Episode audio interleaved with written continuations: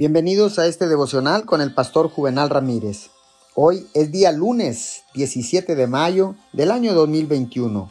Deseamos que tenga usted un feliz y bendecido inicio de semana. La palabra dice en el libro de los Hebreos capítulo 10 verso 30.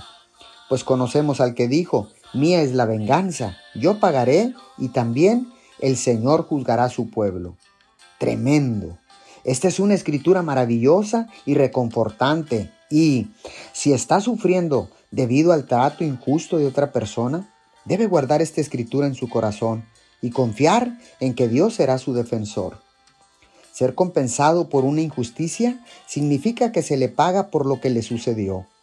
No hay nada más dulce que ver a Dios, honrarlo y bendecirlo porque alguien lo ha tratado injustamente pero tenemos que dejar de intentar que otros nos paguen por las injusticias que hemos sufrido si queremos ver a Dios vindicarnos.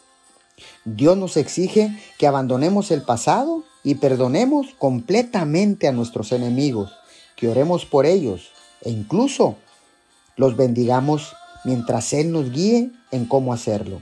Si perdona a aquellos que lo lastimaron, Dios le protegerá y traerá justicia a su vida. Padre, en estos momentos nos sometemos a ti, mi Señor, porque sabemos que tú eres un Dios justo, un Dios que paga correctamente, que tú nos quieres bendecir en todo tiempo. Te honramos en el nombre de Jesús. Amén y amén.